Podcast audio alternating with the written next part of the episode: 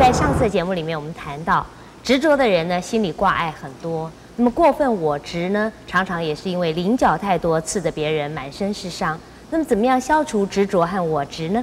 让我们来请教圣严法师。师傅您好，陈小姐好。是。那么在谈消除执着之前啊，我想先请教师傅啊，就是呃，我们常说无爱真理，但呃无爱无失，但无更爱真理。那对真理的执着，是不是也是一种执着呢？其实，所谓真理，也是一个假象。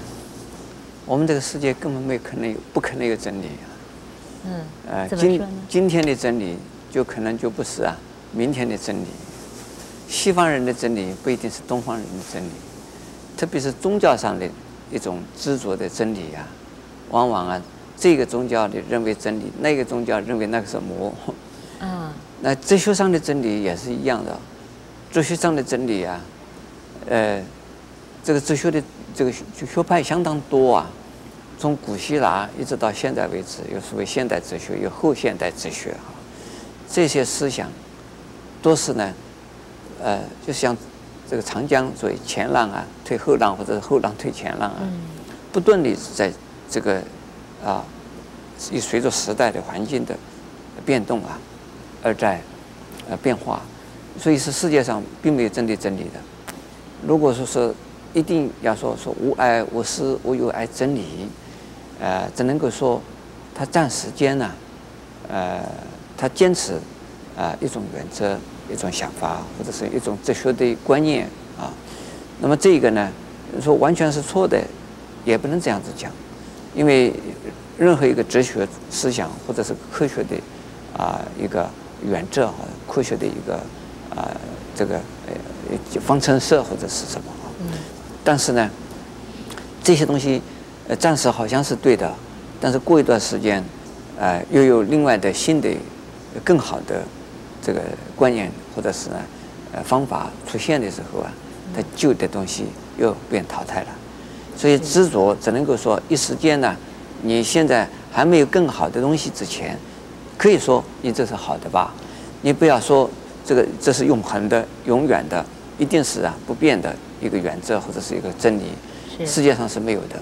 可师傅刚刚说，就说有的宗教的这种呃教义啊，哦也也不是真理啊，也是会随时代而变。那我想到就是说，像我们佛教徒很执着于佛法，认为佛法就是真理，那这是不是呃执着佛法也是一种执着呢？嗯，是相对的，在不知道佛法的人。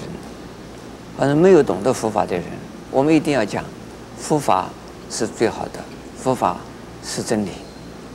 如果已经知道佛法的人，已经用佛法，而且呢，用的相当娴熟的人，就告诉他，佛法这是一个方便，嗯，而不是啊，绝对的永远的让你抱着不要放的一个东西。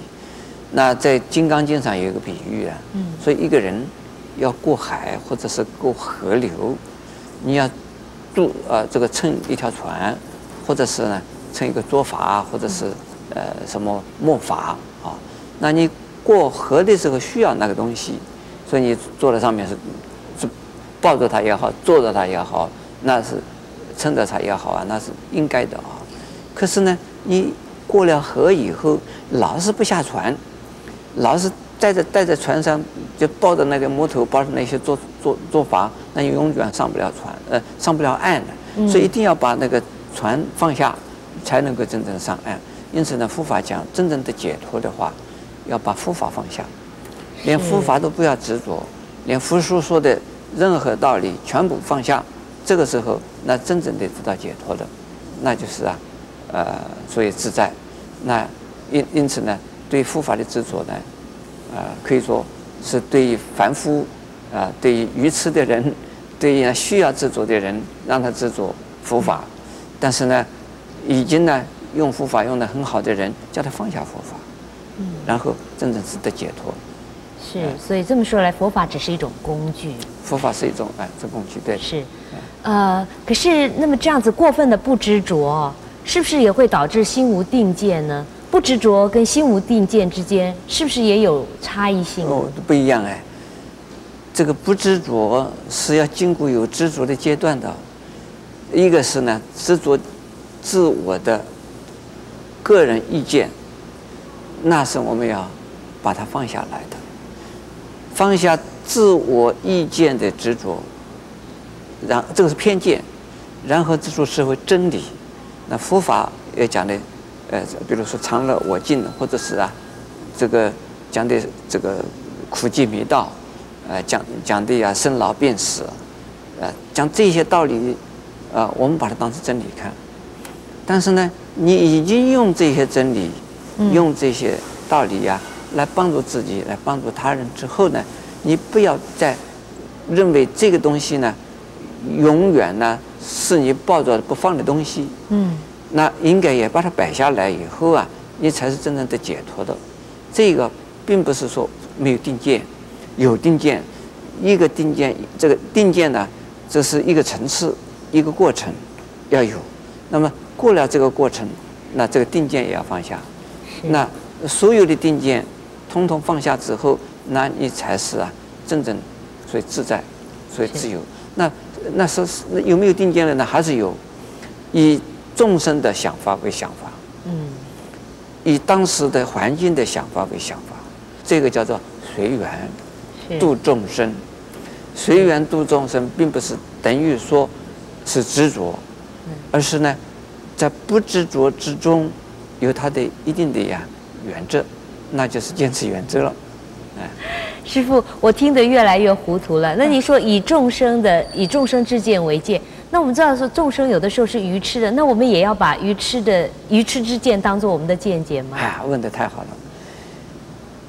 愚痴的众生呢？